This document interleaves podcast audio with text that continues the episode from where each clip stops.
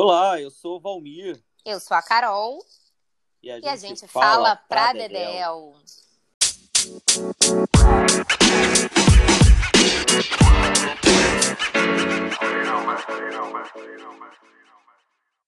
Siga a gente nas redes sociais. Eu estou no Instagram, arroba Vmoratelli. E eu no arroba Maria Carol Medeiros. E nós dois no e-mail para dedelpodcast.gmail.com. Todas as referências do que falamos no episódio, todas as dicas culturais também estão no nosso Medium, disponível na minha bio do Instagram e também na descrição do episódio no Spotify. Toda quarta-feira um episódio novo aqui no Pradedel. Olá, ouvintes do Pradedel. Mais uma semana e dessa vez uma semana colorida. A gente comemora essa semana, é, ou melhor, celebra né, o, o, o, termo exato é o Dia do Orgulho LGBT, comemorado no dia 28, nessa última segunda-feira. É, a gente vai falar um pouco hoje sobre o que, que significa esse orgulho LGBTQIAPN+, mas dentro de uma ótica da telenovela, não é isso, Carol? Pois é, como nós somos é, os dois profissionais de comunicação, Valmir, inclusive, pesquisou né, a telenovela no seu mestrado, e eu sou uma interessada no tema por ser dentro da, da nossa área e a telenovela ser um produto cultural tão rico aí, exportado né, para o mundo inteiro, a telenovela brasileira. Então, a gente acha que é importante falar de como é que é, esse orgulho LGBT, como é que ele se dá nessa representação da telenovela, né, Valmir? É verdade. Agora... A gente pesquisa corpo, né, Carol? Então, tudo que envolve corpo. Eu estava vendo a listagem dos nossos episódios de podcast. Se a gente for parar para pensar, a gente está o tempo todo falando sobre corpo, né? O corpo político, né? A posição desse corpo dentro da sociedade. Quer dizer, seja ele homem, mulher, a questão do negro, a questão do branco, a questão dos privilégios na sociedade, do trabalho. Quer dizer, tudo envolve esse posicionamento de corpo, né? Pois é.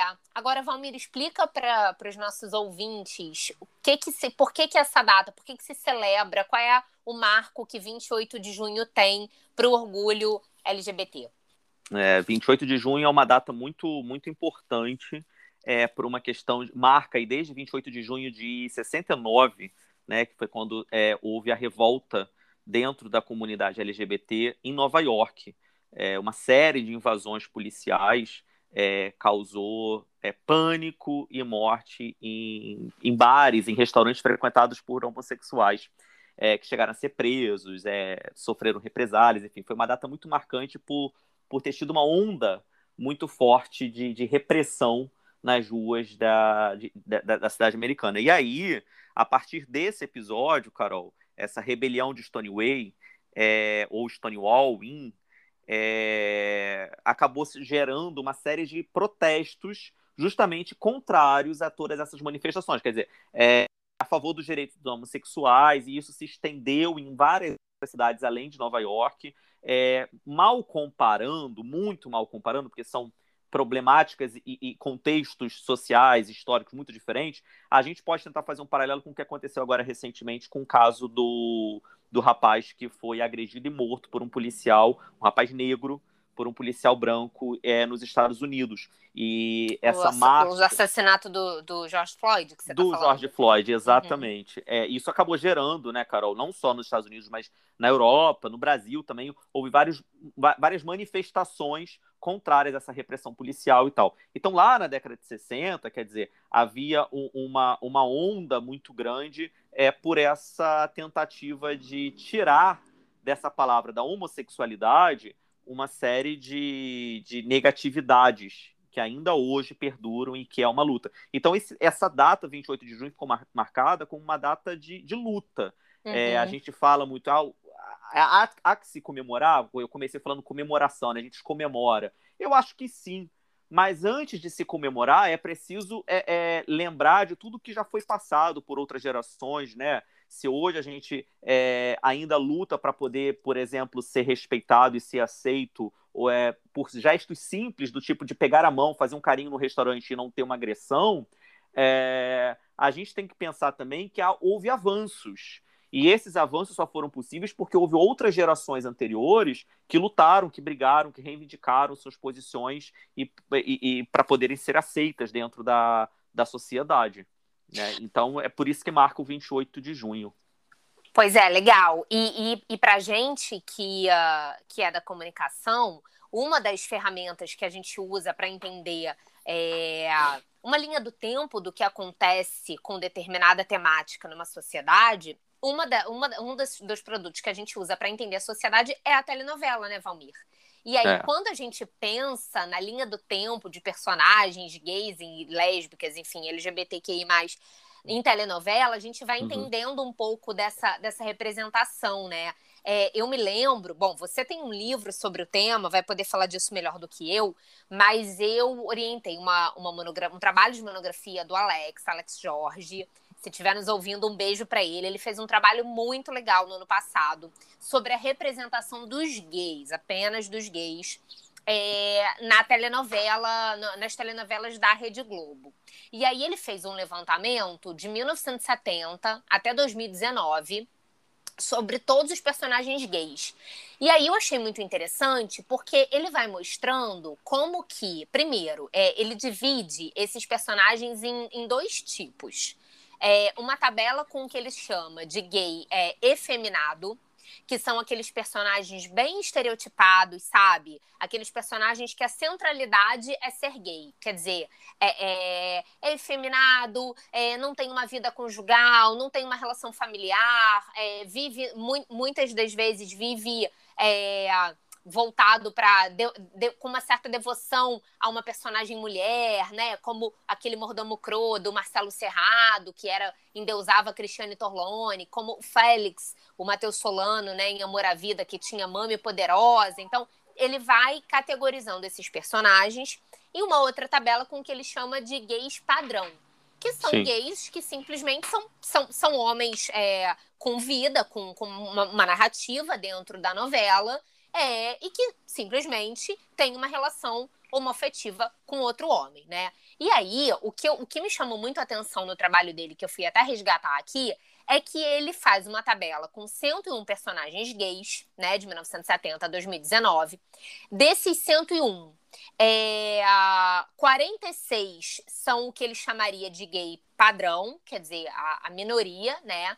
Mas o que eu achei mais interessante é que é, esses gays, é, entre aspas, né, padrão, ele está categorizando assim, é, eles só começam a ser fortemente representados em número a partir de 2010. Ou seja, de 1970 até 2010, a gente tem muito mais personagens gays efeminados né? Confirmando esse estereótipo, confirmando aí talvez uma hipótese de que o gay ele pode ser representado na telenovela, mas mediante o gay risível, o gay que serve para rir, o gay que serve para entreter, né? É, e que esse seria um gay então mais aceito é, pela audiência, né? Pelos telespectadores. É, e só a partir de 2010 é que começa a haver uma inserção é, mais quantitativa desse personagem gay padrão, é, a hipótese do Alex, desse aluno, é que o, o, gay padrão ele encontraria mais resistência do que o gay efeminado. É, sabe? É como se a sociedade entendesse que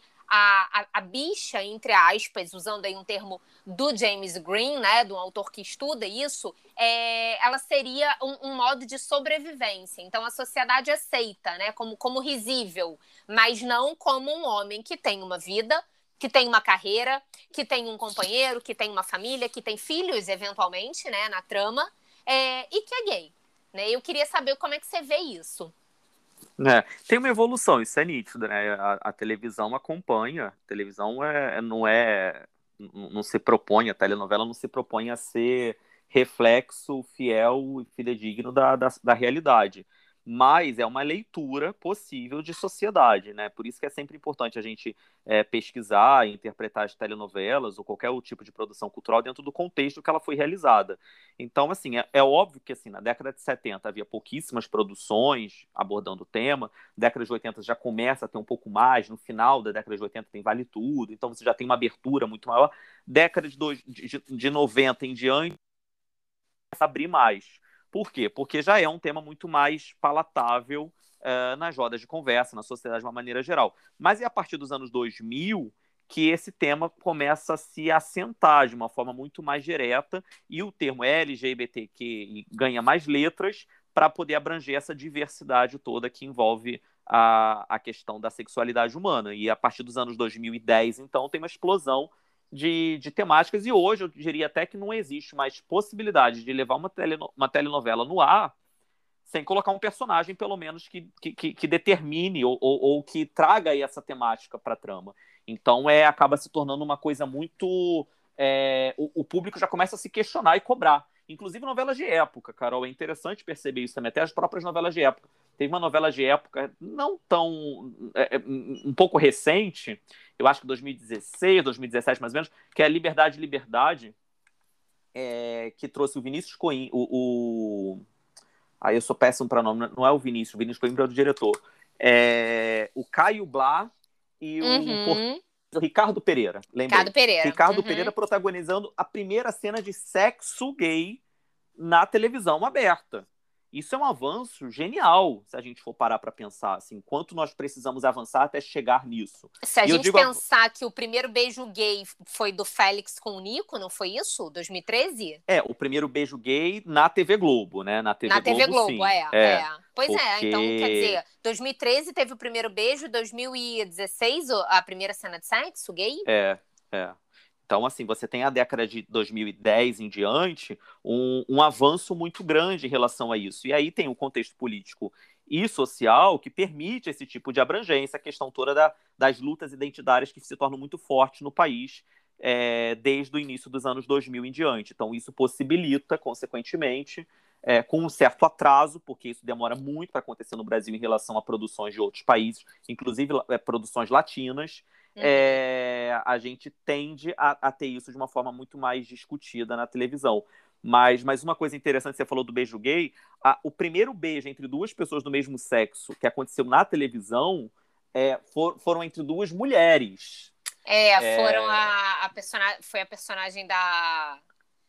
Da Marta Dobe e da Karen White, na TV Tupi. Ah, em é. 63, assim, foi o primeiro beijo é um beijo super rápido, não é um beijo beijão, né? como a gente está acostumado a ver entre casais héteros é, é, protagonistas.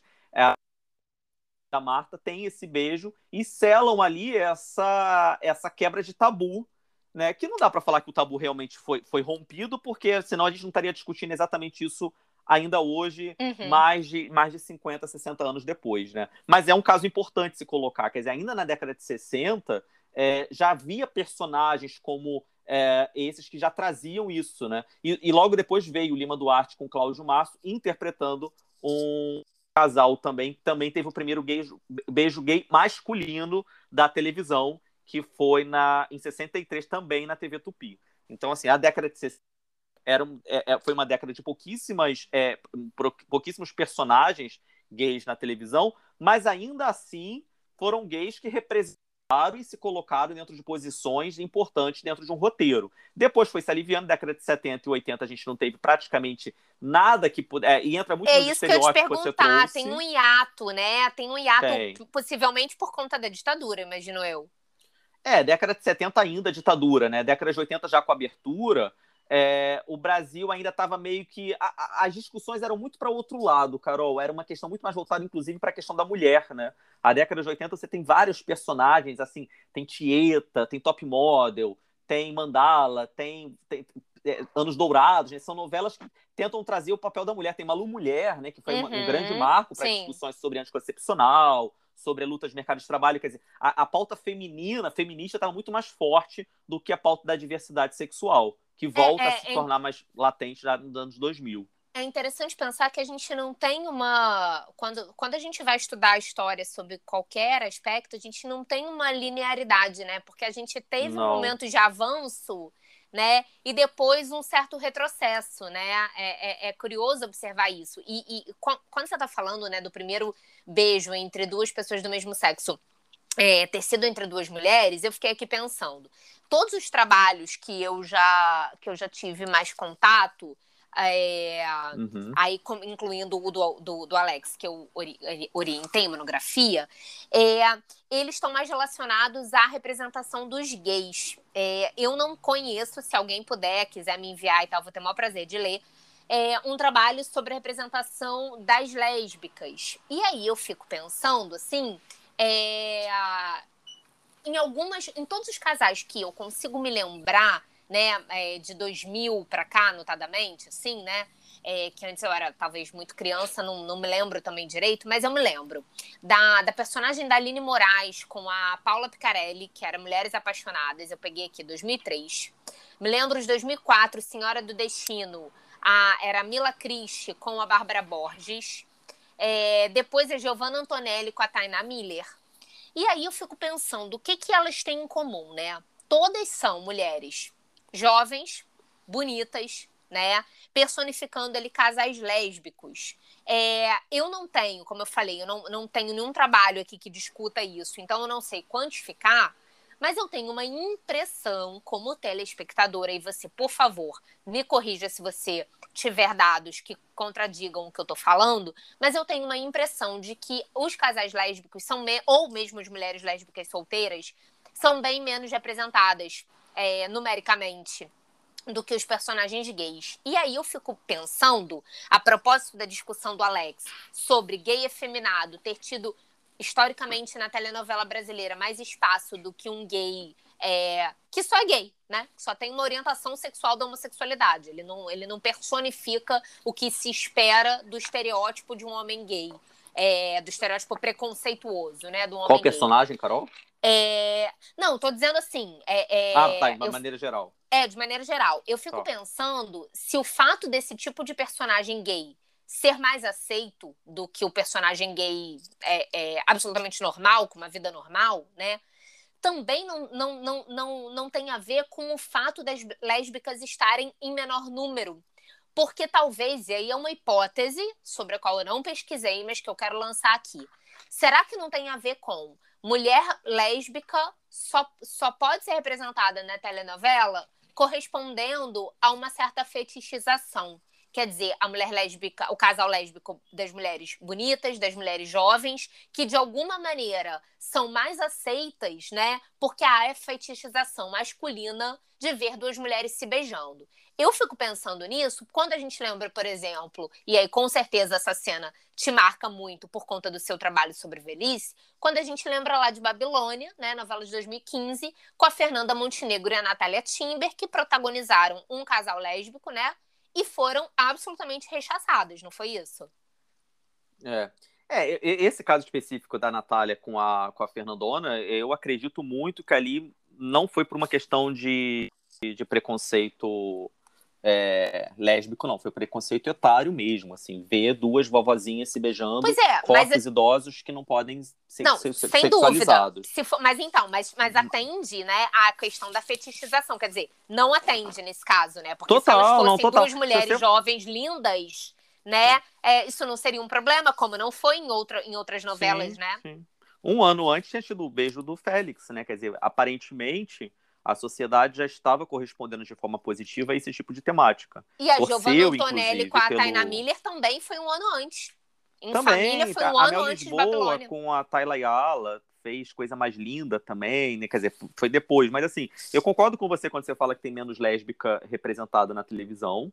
Uh, isso vem, Carol, é engraçado você falando isso. Eu fiquei pensando muito nas discussões dentro da diversidade, é, porque há uma luta das lésbicas, inclusive com maior visibilidade dentro da sigla LGBT, que sempre foi muito dominada por gays. Inclusive, a sigla lá no início tinha a letra G antes do, do L.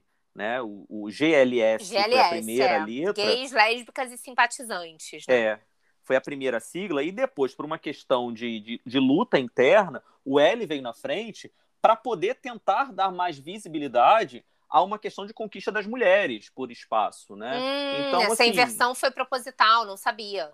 Foi, foi proposital justamente por isso, para poder se trazer também o debate da, das lésbicas, das mulheres, para dentro da questão da, da, aceitação social. E aí, é, isso também tem muito a ver com uma sociedade que é regida por um símbolo patriarcal. E a gente Sim. vê isso também dentro da própria questão da diversidade o, o, homem, ainda que seja um homem gay, ele passa a ter sempre o domínio sobre as coisas, inclusive dominando as pautas. Então, a pauta gay foi mu durante muito tempo é, o centro do debate.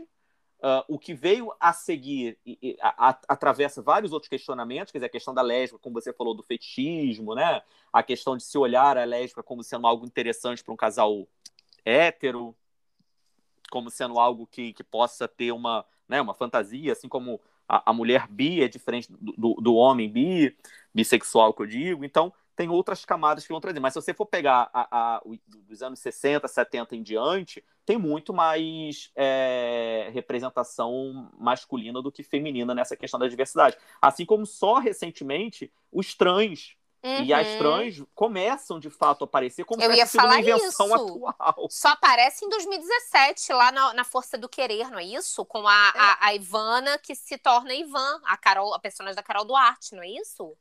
Tem, Ou antes. tem antes? Não, tem antes. Mas a, a, a, Carol Duarte, na verdade, ela inaugura a transição, né? A gente acompanha a transição Isso. da Ivana em Ivan durante todo o percurso da novela. Mas antes já tinha surgido personagens trans. É, a Cláudia Raia já tinha feito uh, uma, uma novela. Eu sou péssimo para data, então assim, ah, é, ela já tinha Raia. feito é, uma novela como Trans.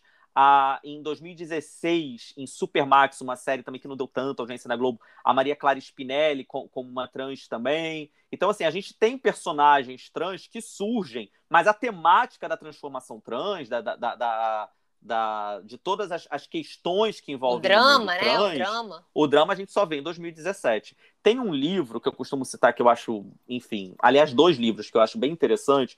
Um é da Fernanda Nascimento, ela é do núcleo de pesquisa lá sobre sexualidade, feminismo da, da PUC.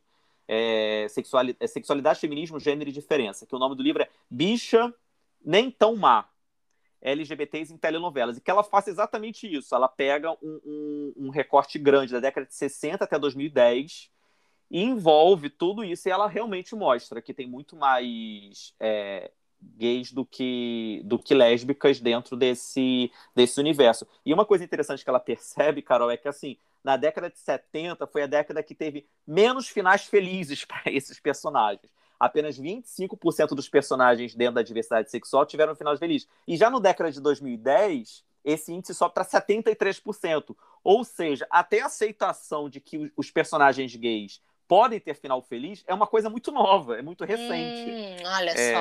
É interessante isso, né? E muito. tem um outro livro, Marcelo, deixa eu pegar aqui, Marcelo Heiler. Ele é a construção da heteronormatividade em personagens gays na telenovela é, ele mostra exatamente essa questão de como é que a bissexualidade é, sempre teve o menor número de desfecho positivo em qualquer.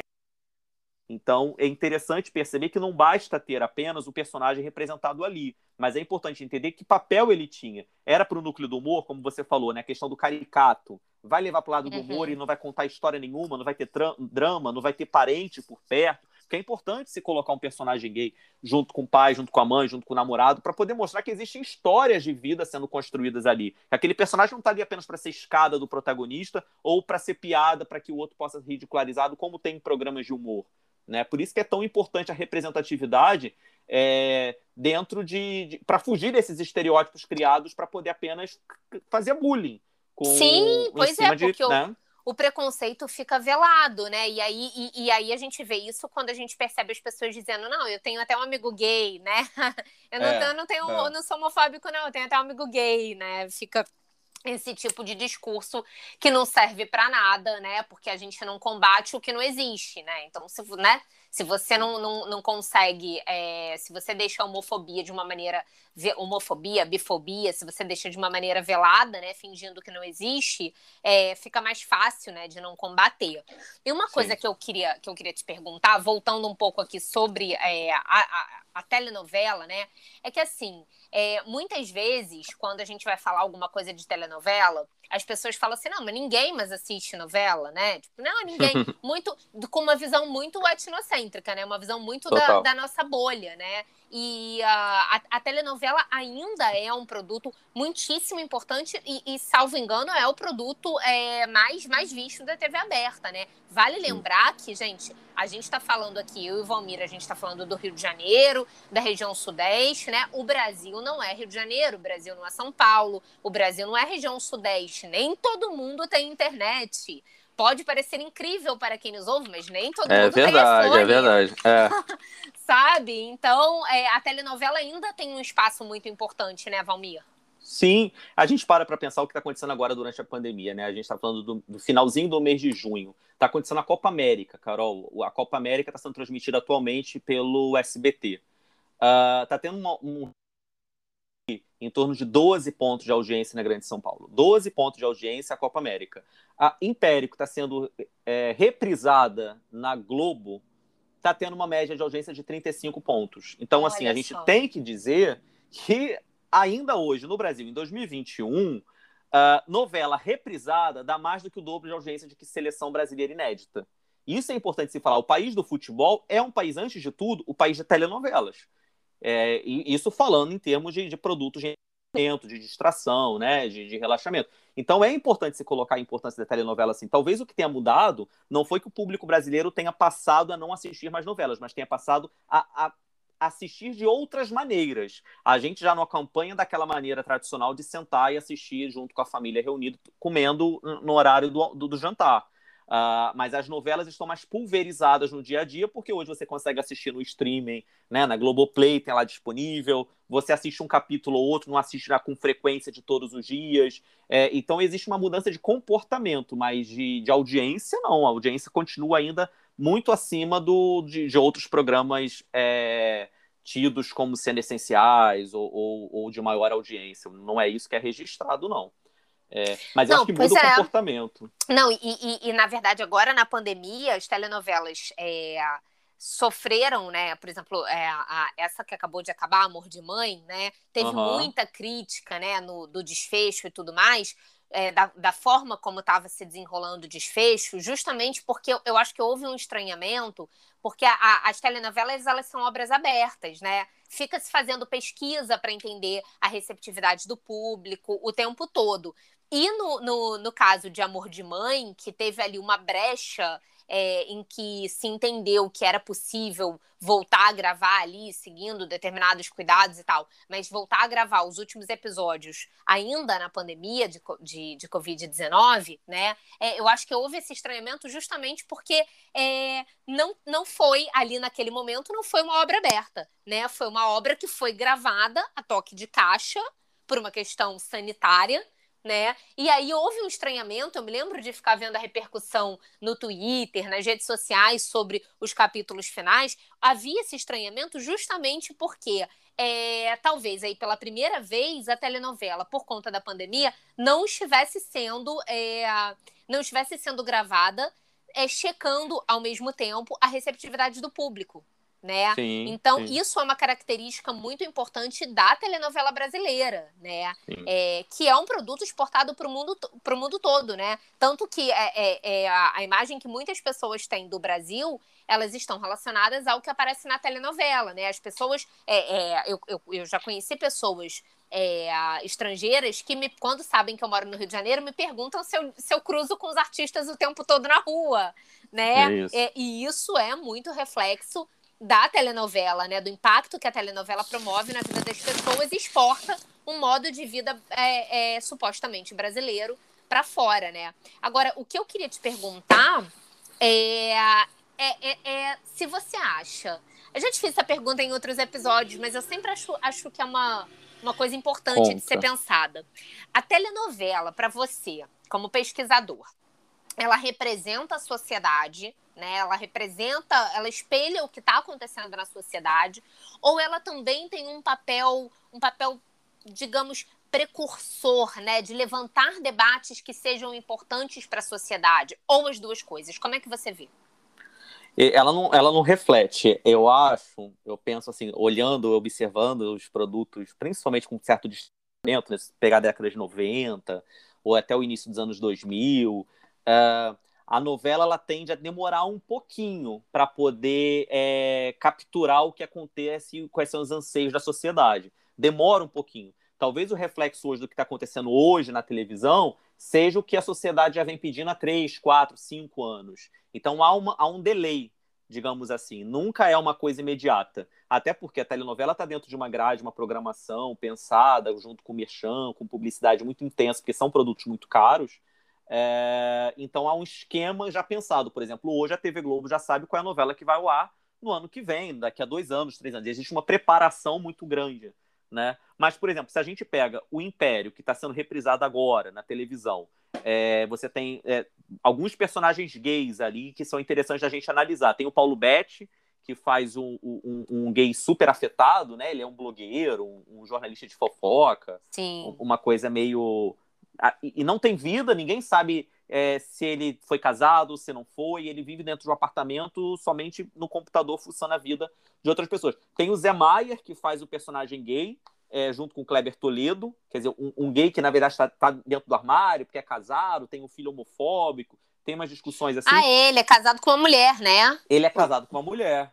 Então, assim, a gente fica se perguntando hoje se essa novela de 2014, é, se isso é, é adequado. Quer dizer, na época, quando essa novela foi ao ar, o Theo, é, que, que, vivido pelo Paulo Betti, não passava, tipo, ok, beleza, as pessoas achavam graça, era caricato. Uh, muito parecido com o Cro, que você citou da, da outra novela também do Agnaldo Silva.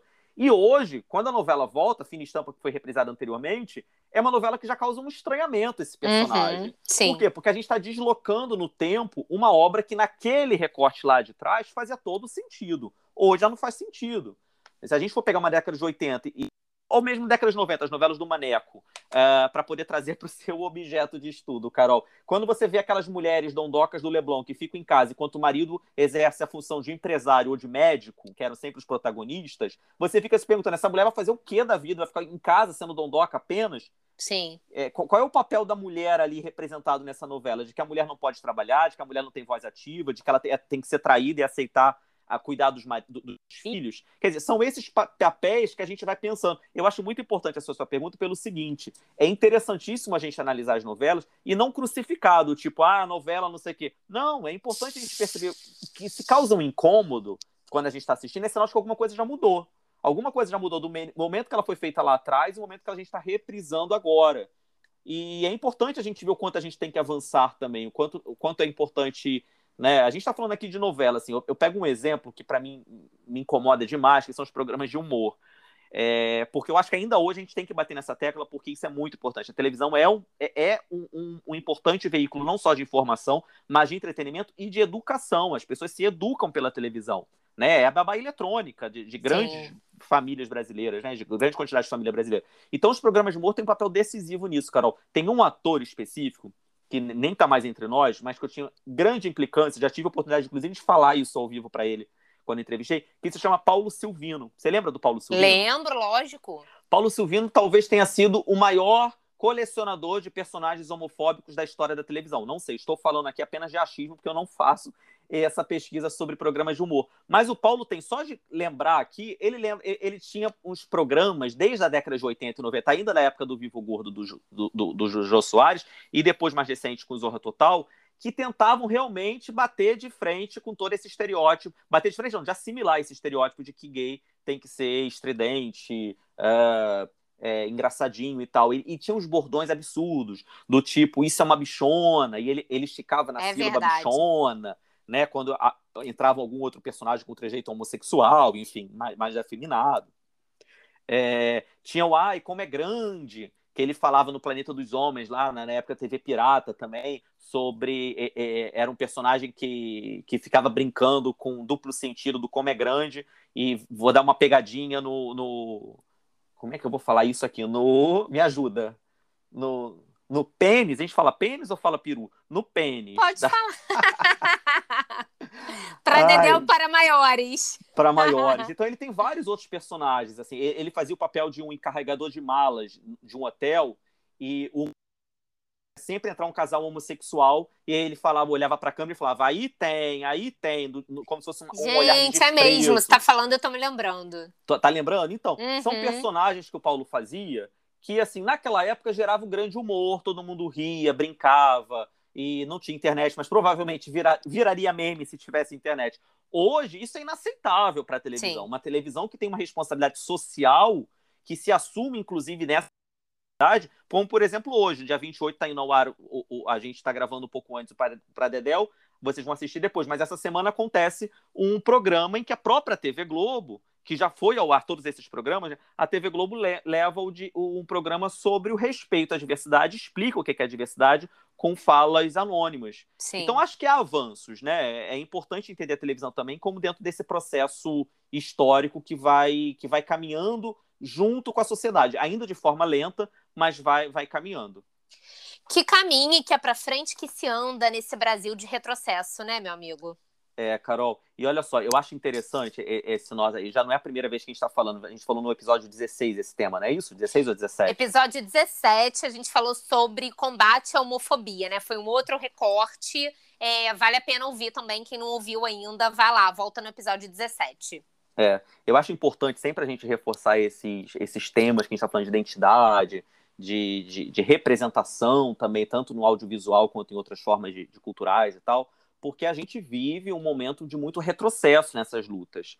É, eu vou falar aqui três frases bem curtas. Eu tenho certeza que você, que é muito bem informada, vai saber de cara, mas vamos ver se os nossos ouvintes que vão ouvir vão matar de cara quem é que falou essas frases, né? Se foi algum personagem da televisão, da telenovela, do humor, da Praça Nossa. Se é ficção ou realidade, né? Se é realidade ou ficção, olha lá. Primeiro, para mim é a morte.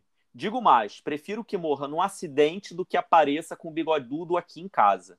Para mim, ele vai ter morrido mesmo. Segunda frase. O filho começa a ficar assim, meio gayzinho, leva um couro. Ele muda. Tá certo isso? Terceiro, 90% desses meninos adotados por um casal vão ser homossexuais ou vão ser garotos de programa, com toda certeza. Tá Jesus. ok? É isso. Esses três foram ditos pela mesma pessoa que a gente não vai nem, nem falar o nome aqui. Mas é. Matou, né? Quem é a pessoa, né? Sim, é. Pelo inominável. Vocês sabem quem, né? É. Esse Tem até uma, uma frase Brasil. Aqui, ó. Eu até separei uma frase, porque não vai dar tempo de falar as quatro, mas eu vou falar as quatro. Não existe homofobia no Brasil. Essa frase foi dita em 2016. A maioria dos que morrem, 90% dos homossexuais que morrem, eu adoro que sempre traz porcentagem tirada da onde, eu não sei morre em locais de consumo de drogas, em local de prostituição ou executado pelo próprio parceiro. Meu Isso Deus. ele falou numa entrevista para a emissora britânica BBC. É, é para você ver o nível. Fonte do... vozes da cabeça dele, né? É, da, da cabeça. Onde tirou isso? Exatamente. Realmente, o, o, o, os homossexuais são os que mais morrem no Brasil é, ou melhor, morrem mais no Brasil do que em outros países, mas é, não é por causa desses motivos que ele elencou. Então isso mostra o quanto a gente tem que avançar, e quanto a televisão, enquanto o cinema, as séries, né, agora, principalmente a popularidade dos streams, importantes mecanismos para a gente poder discutir mais abertamente isso e ficar de olho nesses personagens que não acrescentam em nada, pelo contrário, acabam sendo coniventes com esse tipo de discurso que eu acabei de falar aqui, que infelizmente apenas é, de, detonam e, e, e, reforçam né, o preconceito, a esse, essa coisa absurda que a gente tem ainda governando o Brasil. Pois é uma é. loucura, então, né? Então, o papel, o papel é tão importante, né, da, das telenovelas, da imprensa em geral, né? Hoje o Jornal Globo tá, fez, um, fez um especial bem bacana, é, das empresas também, tá aí o Burger King sendo execrado pelos conservadores e pelos reacionários por, pela campanha que fez, né, perguntando a crianças o que que o que que elas para que que, ela, que para elas era, né, como é que elas explicariam a sigla LGBT e, e vendo as respostas absolutamente naturais das crianças, né, vendo isso como uma coisa absolutamente normal e os reacionários é. ficaram possessos. Agora, ô, Carol, deixa eu te fazer uma pergunta. Você, você que não é do meio. Ah. você que não é do meio, mas é simpatizante no, no sentido de, de abraçar De, de apoiar, causa, de sem apoiar. dúvida. É, qual é o personagem que você lembra logo de cara, assim, quando a gente fala sobre, sobre essa questão da temática LGBT dentro das telenovelas? É, qual é o personagem que você acha que é mais emblemático, assim, que mais traz essa discussão? Você tem algum? que mais traz ou que eu me lembro mais, assim? É, que você, se lembra, que você acha que foi interessante para você, que chamou atenção. É, olha, é, é, é, é a gente está fazendo essa discussão sobre o papel né, da televisão das telenovelas, e aí eu fico pensando, os primeiros que eu me lembro são justamente os, os personagens estereotipados. Olha que coisa ruim. Sim. São justamente os que eu me lembro. Eu, o primeiro que me vem à cabeça Talvez também porque depois virou filme e tal, mas é o personagem Cro, né, do, do Marcelo uhum. Serrado, é, que agora, né, tá, tá fina estampa você lembrou bem que foi reexibida e foi um personagem que causou muito estranhamento agora, mas não causava quando foi exibido a primeira vez, né? É, o Félix de Amor à Vida, né, o personagem do Matheus Solano, também me marcou. É, eu acho que porque eu era um personagem muito forte, né? Era, ele, ele, começou, ele começou jogando um bebê no, no lixo, né? É, mas depois, o relacionamento dele com o Nico, o personagem do Thiago Fragoso, né? E a reconciliação dele com o pai, enfim, tudo aquilo ali eu também achei. Eu achei que o personagem acabou indo por um caminho interessante, né? De mostrar alguém com uma história, né? Uma história é uma história rica para ser contada, né? Mas que Sim. começou como vilão, mas que depois foi sendo ali mais bem desenvolvida. E para mim um personagem sem dúvida emblemático também pela atuação do Matheus Solano, que é um grande ator, né?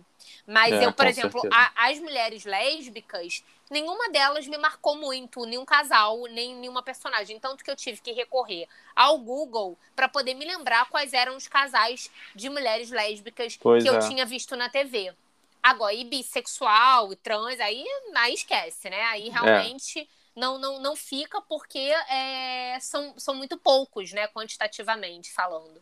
Sim, é verdade, é verdade. Né? E me lembra muito, um que me marcou muito, assim, que eu lembro que eu assisti ainda, começando a me entender dentro da, da questão LGBT, eu lembrei muito do Bruno Gagliasso fazendo América. É... Ah foi mesmo. Torcia muito pelo beijo gay ali. Dizem, não sei, mas dizem nos bastidores que rolou realmente a gravação do beijo, mas que a Globo acabou não levando ao ar. É, não levou por é. uma questão de pesquisa mesmo, havia uma rejeição ainda em relação ao beijo e deixaram. Uh, esse beijo não aconteceu. Era uma novela que falava sobre o universo country, lembra disso? Lembro, de, de lembro. Boiadeira, lembro, lembro, lembro. Novela da Glória Pérez. Eu lembro logo desse, desse personagem, mas realmente a gente lésbicas, personagens lésbicas, é mais difícil a gente é, é, focalizar e falar assim, nossa, a gente lembra assim, mas nada que seja, nossa, incrível, marcou muito. Tem, tem, tem uma cena muito bonita da Tainá Miller com a Giovanna Antonelli, nessa em família, é, elas tomando banho. Logo numa das primeiras cenas, uma passando sabonete nas costas da outra, eu acho uma cena com uma, uma luz bonita, eu lembro bem dessa cena. Mas, assim, nada que me chame atenção para o que foi discutido em seguida, sabe?